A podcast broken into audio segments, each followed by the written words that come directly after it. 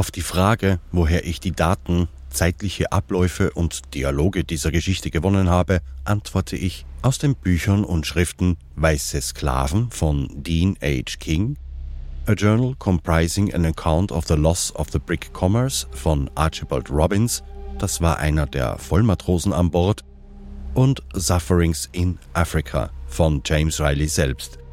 Letztere waren schwierig zu beschaffen, dies gelang mir nur über einige Kontakte und Antiquaren online.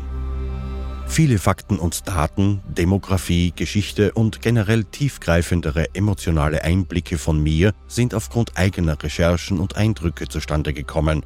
Dies betrifft aber weitestgehend die unterstützenden Abonnenten meines Podcasts, da ausschließlich Mitglieder auf die Director's Cut-Versionen Zugriff haben. Zu gut Deutsch sind also alle Folgen, die kostenlos hörbar sind, gekürzt. Das ergibt für Abonnenten im Laufe einer Serie insgesamt oft mehr als eine Stunde an Inhalten zusätzlich.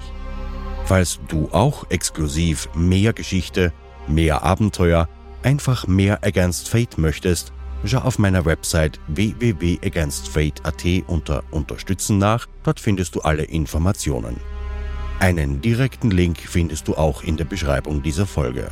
Und nun gute Unterhaltung.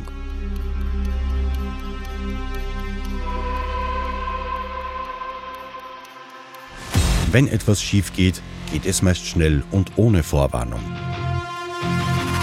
In wenigen Augenblicken kann dein Leben an einem seidenen Faden hängen. Ich bin Thomas Speck und dies ist Against Fate, der True Survival Podcast. Hier bringe ich dir die spannendsten und unglaublichsten Überlebensgeschichten aus aller Welt.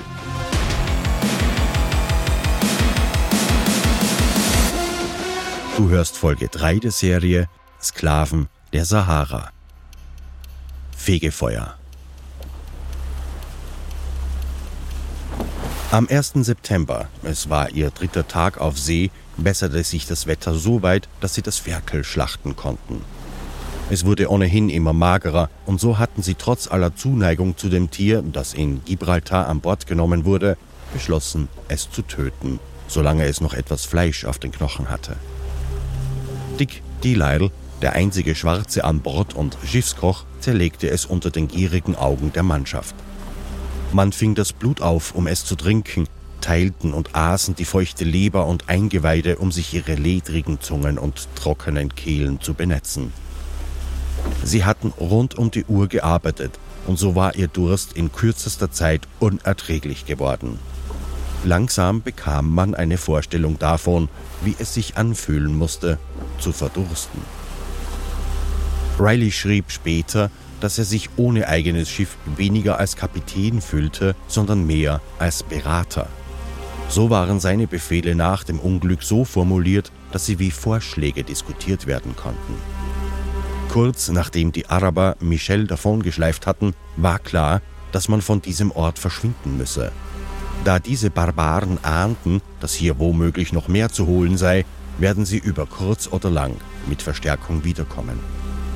Und da hier keine Gastfreundschaft zu erwarten war, wandte er sich an seine völlig demoralisierte Mannschaft. Männer, ich denke, wir haben genug gesehen. Wir haben nur zwei Möglichkeiten, so wie ich das verstehe.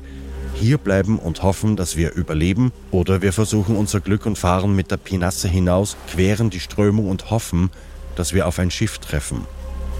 So oder so, beide Möglichkeiten sind sehr ungewiss.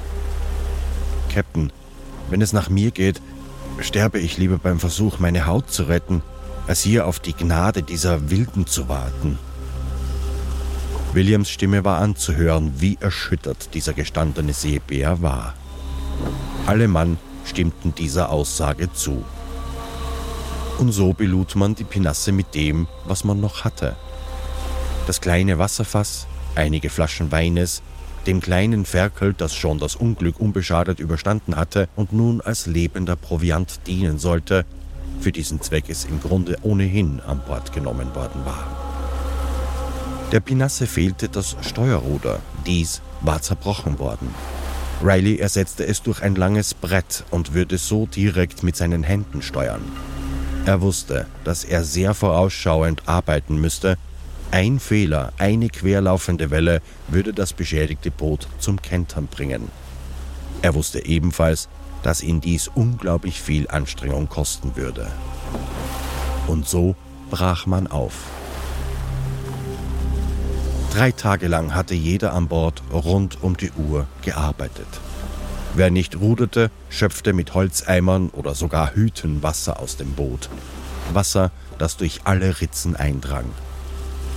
Schon am ersten Tag war es der Durst, der die Männer am meisten quälte, da sie ihr Wasser und den Wein stark rationieren mussten. Hinzu kam alsbald die Erschöpfung, die den Durst nur noch mehr anfeuerte. Und an diesem dritten Tag wurde das Schweinchen geschlachtet und auch das Blut des Tieres zum restlichen Wasser-Wein-Gemisch hinzugefügt. Und die Angst um die Seetüchtigkeit des Bootes rückte immer mehr vor der Angst des Verdurstens in den Hintergrund. Sobald eine Flasche zur Neige ging, wurde sie auch mit Urin gefüllt. Es war ein Glück, dass sie sich noch einmal richtig stärken konnten, denn nun wurde das Wetter zunehmend schlechter. In dieser Nacht, der schlimmsten bisher, mussten sie alle ihre noch verbliebenen Kräfte aufwenden. Aus Nordost kamen Gewitterböen, peitschten die See auf und jagten Blitze über den Himmel. Mit entnervender Unregelmäßigkeit rollten die Wellen heran und warfen das Boot hin und her. Gegen Mitternacht waren sie nur mit Rudern und Wasserschöpfen beschäftigt und der steten Angst, die nächste Welle könnte das Boot umwerfen. Während die Seen über die Pinasse hinweg wuschen, war es manchmal schwer zu sagen, ob sie überhaupt noch auf dem Wasser trieben. Wer nicht rudern musste, schöpfte wie wild Wasser mit Eimern, Hüten, mit allem, was irgendwie geeignet war, das Wasser wieder aus dem Boot. Die ganze Nacht über sprachen Aaron Savage und James Riley abwechselnd Gebete aus, was, wie Robbins später berichten sollte, eine beträchtliche Wirkung hatte, die Ängste linderte und der sterbenden Hoffnung der Männer neue Nahrung gab. Am Morgen des 2. September, in einer düsteren Dämmerung, arbeiteten die ausgezehrten und vor Kälte schlotternden Männer schweigend weiter. Sie waren benommen vor Erschöpfung, verfielen immer wieder für Momente ins Delirium und wachten ruckartig wieder auf, um weiter Wasser zu schöpfen, zu rudern oder Werk in die Fugen zu stopfen. In den Wellentälern hörte man nichts als das Rauschen des Wassers.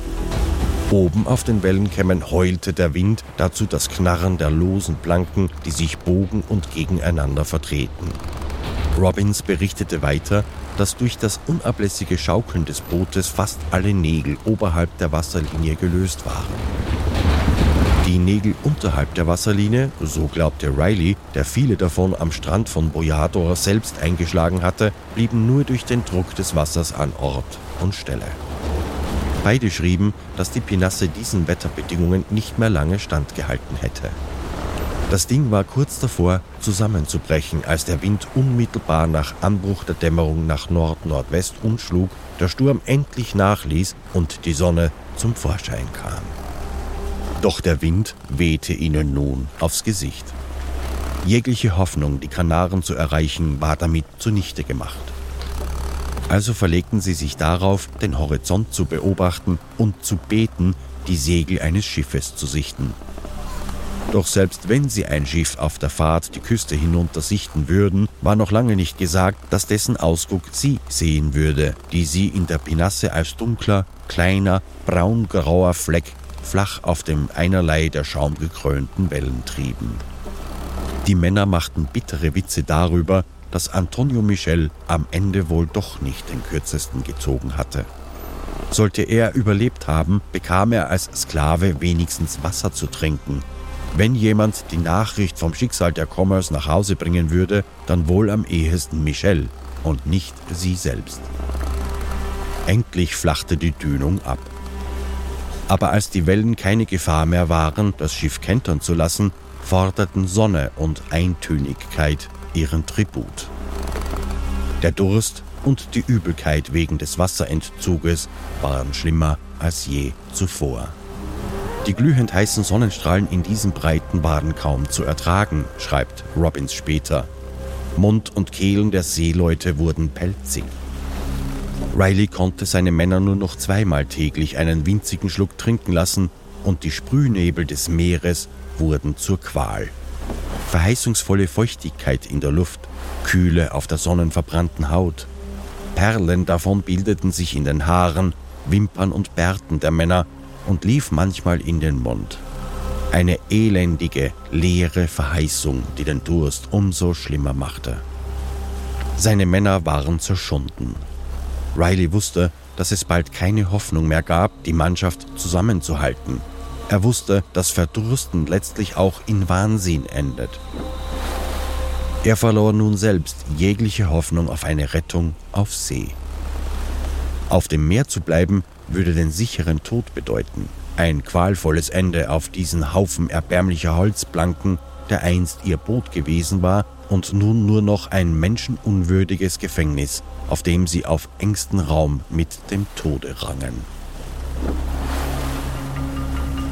Riley hatte eine Idee, von der er später nicht wusste, warum er sie vorschlug.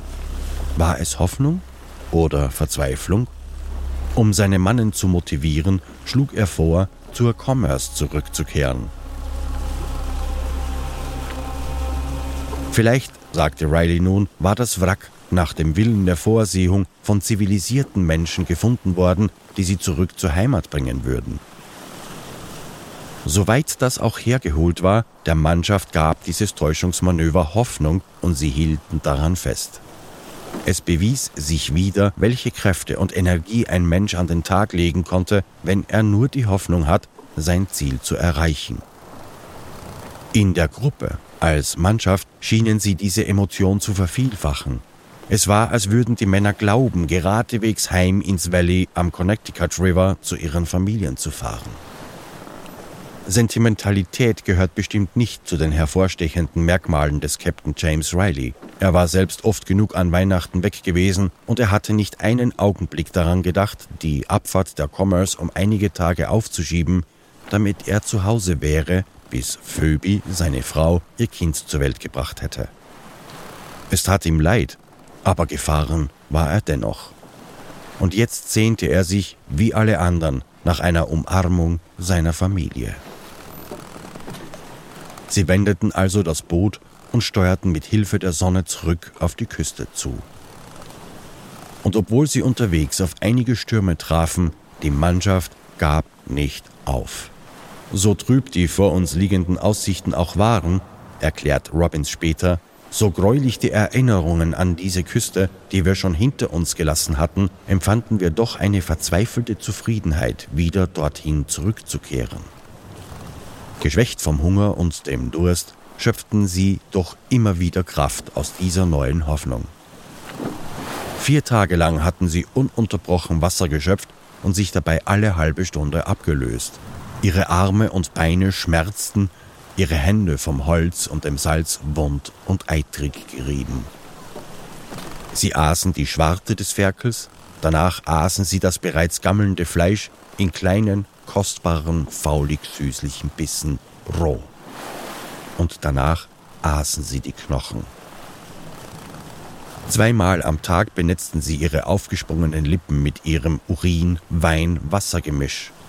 Kopf und Nacken dampften vor Hitze, ihre Haut pellte sich ab und setzte das rohe Fleisch der Sonne aus. Es war eine unendliche Qual, deren Ende nur die Hoffnung versprach, Land zu erreichen, sich auf der Commerce gemütlich zu machen, ausruhen und mit ein wenig Glück bald nach Hause zu kommen. Dass die Disziplin bisher nicht eingebrochen war und Riley auf jegliche Machtdemonstration bisher verzichten konnte, spricht für seine Führungsqualitäten. Und endlich. Einer der Männer sichtete Land.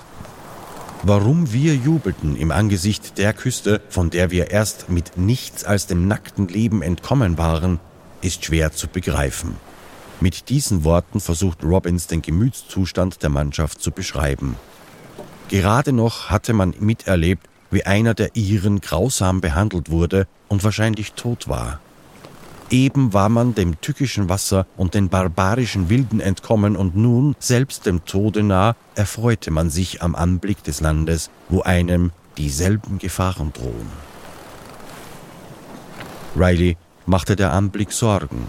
Er wusste natürlich, dass sie niemals die Commerce erreicht hätten, obwohl er gerade da mit seinen Männern Hoffnung gemacht hatte, die atlantische Strömung war viel zu kräftig. Er hatte insgeheim gehofft, dass sie viel weiter südlich getragen würden, um der Wüste zu entkommen. Doch das Land dort in der Ferne schien ihm eintönig und flach. Was sie dort sahen, war die Sahara, so vermutete er richtig. Sie hörten das Brüllen der Wassermassen, die gegen die scharfen Felszähne krachten, die nahezu majestätisch bedrohlich aus dem Wasser ragten. Dahinter war ein schmaler Streifen Sandes sichtbar, der zu einer Wand aus Fels reichte, die hoch emporstieg. Ihm war nicht wohl bei diesem Anblick. Kapitän Riley schlug also vor, dass man noch die anbrechende Nacht auf dem Boot bleiben sollte und sich von der Strömung weiter nach Süden tragen zu lassen, um eine mildere Küste zu erreichen. Doch die Geduld der Mannschaft war zu Ende. Und als selbst seine Steuerleute dagegen stimmten, gab er widerwillig nach. Wären sie weitergefahren, sie hätten eine sanftere Küste erreicht. Mit etwas Glück und weiteren 60 Meilen südlich wäre ein Territorium erreicht worden, in dem die dort lebenden Menschen um St. Louis am Ufer des Senegal ein Abkommen mit den Briten geschlossen hatten. Die dortigen Stämme wussten, dass es für schiffbrüchige Matrosen eine Prämie gab, wenn man sie nach St. Louis führte. Doch hier ahnte niemand etwas davon. Die senkrechte Wand schien vor ihnen in den Himmel zu wachsen. Im ohrenbetäubenden Rasen um sie herum wurde das Boot hochgehoben, empor, immer höher und stürzte schließlich hinab. Die Welle, die sie über die Klippen gespien hat, lief ins Meer zurück und warf sie auf den Sand.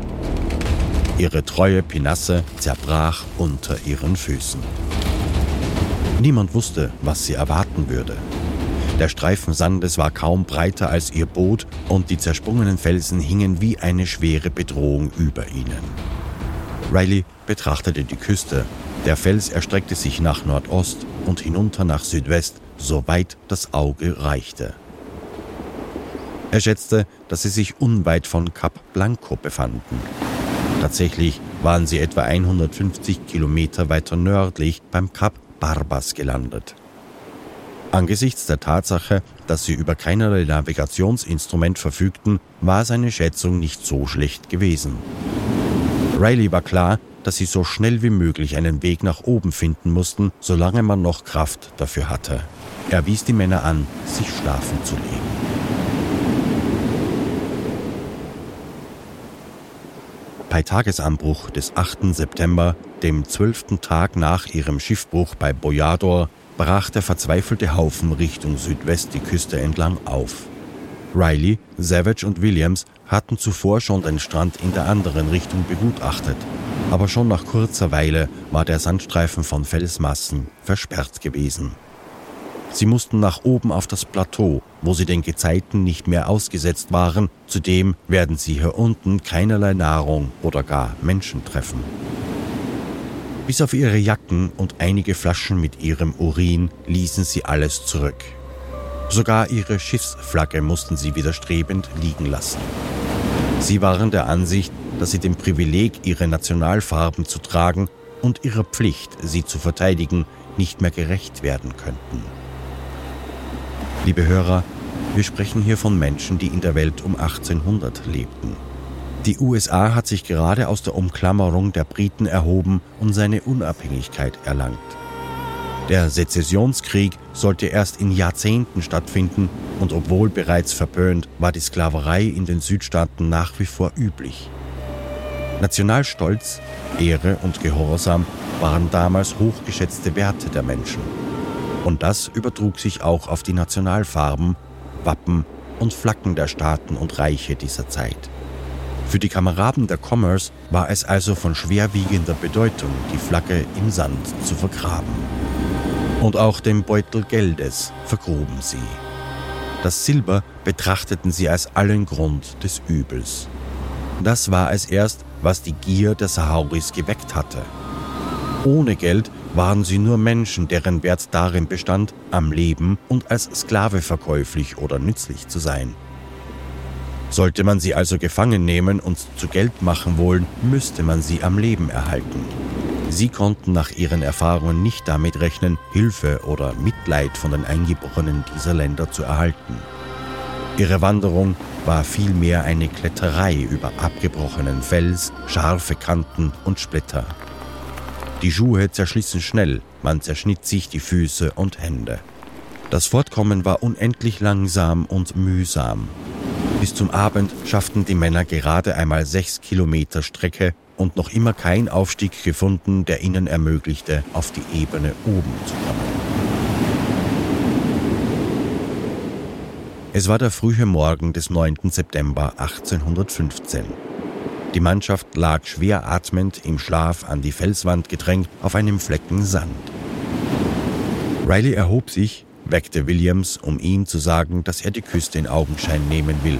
Er wäre bald zurück. Es verging wohl eine Stunde, in der Riley wie den Tag zuvor kletterte, schlitterte und über Steine stolperte. Er entdeckte eine Verwerfungslinie, die sich wie ein schmales Band über die Felswand zog. Er wollte es wagen, diesen Pfad zu erklettern und oben dann einen bequemeren Abstieg für seine Leute zu suchen.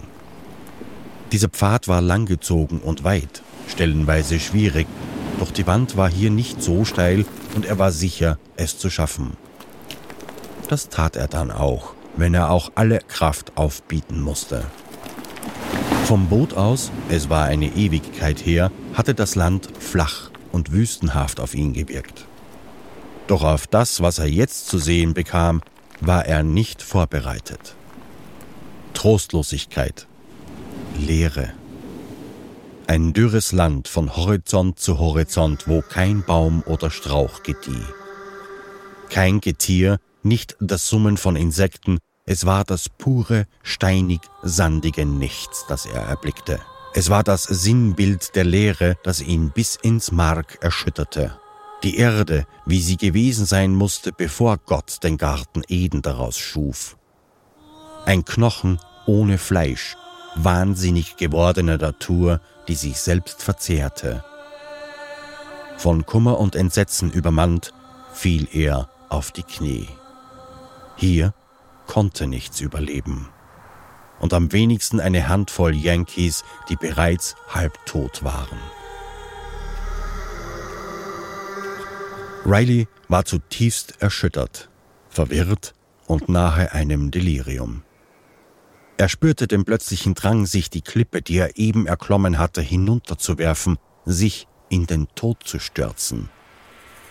Dieser Wunsch verblasste jedoch, als er seine Frau und Familie vor Augen hatte.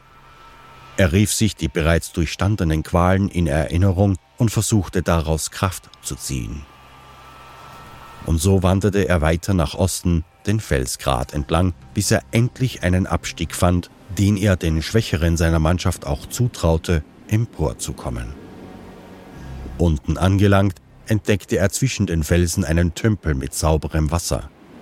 Er zog sich die salzverkrusteten Leiber aus und badete eine halbe Stunde im von der Sonne erwärmten Meerwasser. Er schrubbte sich den Dreck von der Haut aber das Entsetzen, das ihn beim Anblick der Wüste ergriffen hatte, ließ ihn nicht los. Er kehrte zu seinen Männern zurück und erzählte, dass er einen Aufstieg entdeckt habe und auch Wasser zum Baden. Leider sei es nur Meerwasser, trinken durfte man es also nicht. Dort angekommen, ruhten sie sich für zwei Stunden aus. Selbst die wenigen drei Kilometer waren so anstrengend für sie gewesen wie ein Feldmarsch im Krieg. Die Luft war windstill und schwül. So heiß, dass man kaum atmen konnte, und dennoch schliefen sie. Und erst als sie aufbrechen wollten, warnte Riley die anderen vor dem Anblick, den sie oben erleben werden. Robbins beschrieb seinen Zustand so. So sehr hatte ich mich an die Schrecknisse gewöhnt, dass ich mich wie ein eigenes Kind angenommen fühlte und ich keinerlei Neigung verspürte, ihrer Umarmung zu entfliehen. Er fühlte, dass er am Ende seiner Möglichkeiten angekommen war und wusste, den anderen erging es ebenso. Und trotzdem kletterten sie den Abhang hinauf. Es war, als zögen wir eigenhändig die Schlinge um unsere Hälse zu, wie Henker unserer selbst. Oben angekommen, konnten sie nur mit offenen Mündern in die Trostlosigkeit der toten Ebene starren. Selbst die Warnung Rileys war nicht genug gewesen, das hier war schlimmer als jede Vorstellung von Leere. Es war der Geist der Wüste, der in ihre Seelen kroch, sie befiel wie eine Krankheit. Und genau wie der Kapitän vorhin empfanden auch sie Panik, Verwirrung und eine unkontrollierbare körperliche Trauer. Hier gab es nichts, kein Leben und kein Überleben. Manche brachen zusammen, haltlos weinend. Sie weinten um den Verlust jeder Hoffnung, ihre Familien wiederzusehen, sie weinten um die Würdelosigkeit eines Todes so fern der Heimat. Hier werden wir sterben, sprach es einer der Matrosen aus. Ein anderer sagte, genug. Und wieder einer, wir haben keine Chance, keine Hoffnung, hier Wasser, Tiere oder Menschen und Rettung zu finden. Hier kann nichts leben. Die Männer weigerten sich weiterzugehen. So sehr Riley, Williams und Savage auch drängten, niemand machte Anstalten aufzustehen. Auf die Frage, was sie denn sonst tun sollten, als weiterzugehen, antwortete Hogan, ein Leichtmatrose aus Massachusetts, ich weiß es auch nicht. Was für einen Sinn macht es, hier liegen zu bleiben und zu sterben, wenn wir noch weitergehen können, solange die Füße uns eben noch tragen? Es war nicht, was er sagte, sondern wie. Diese tiefe Hoffnungslosigkeit, diese vollkommene Apathie seiner Sprache schien paradoxerweise die Männer zu motivieren. Keine flatterhafte Hoffnung hätte sie noch antreiben können, aber dieser völlige Mangel an Enthusiasmus, diese leidenschaftslose Erkenntnis, man könne auch weitergehen, bis es nicht mehr ginge, brachte sie dazu, sich aufzurappeln. Und so schleppten sie sich über den roten Fels und die steinharte Erde, die früher vielleicht einmal Meeresboden war, über mit Kalksinter überzogene Hügel, die manchmal vom Wind unterhöhlt waren. Kein Auge hatten sie für die gespenstische Schönheit der Landschaft. Sie hielten sich an die ihnen vertraute Küste entlang, wo die Wüste abrupt endete und in zerbröckelnden Landmassen ins Meer gestürzt war. Der Untergang eines toten Landes. Hunger, Durst, Beschwerden, all das schien hinter die Hoffnungslosigkeit ihres langsamen Trotz gerückt zu sein. Es fiel ihnen zunehmend immer schwerer, überhaupt noch einen Gedanken zu fassen. Gegen Abend, die Sonne stand schon tief, entdeckten sie in der Ferne eine Spalte, die steil zum Ufer des Meeres hinablief. Nichts Neues im Grunde und doch anders. Jetzt, da sie sich die Füße auf dem harten Nagelbrett der Felsen wund liefen, erschien ihnen die Aussicht auf weichen Sand zu verlockend weicher Sand, auf den sie sich niederlegen konnten, um einzuschlafen und zu sterben. Niemand machte sich Illusionen, sie waren auf ihrem letzten Wege. Und dies war ein Grund weiterzulaufen, dorthin zum weichen Sand, auch wenn die Nacht nun schnell hereinbrach, sie schleppten sich weiter auf diesen Spalt zu. Ein kühler Abendwind kam auf und die Wüste um sie herum wurde schwarz. James Clark dessen scharfe Augen Riley und zuvor schon einigen anderen Kapitänen guten Dienst erwiesen hatten, sah es in der Dunkelheit als erster. Mit krächzender Stimme rief er Ich glaube, ich sehe da vorne ein Licht.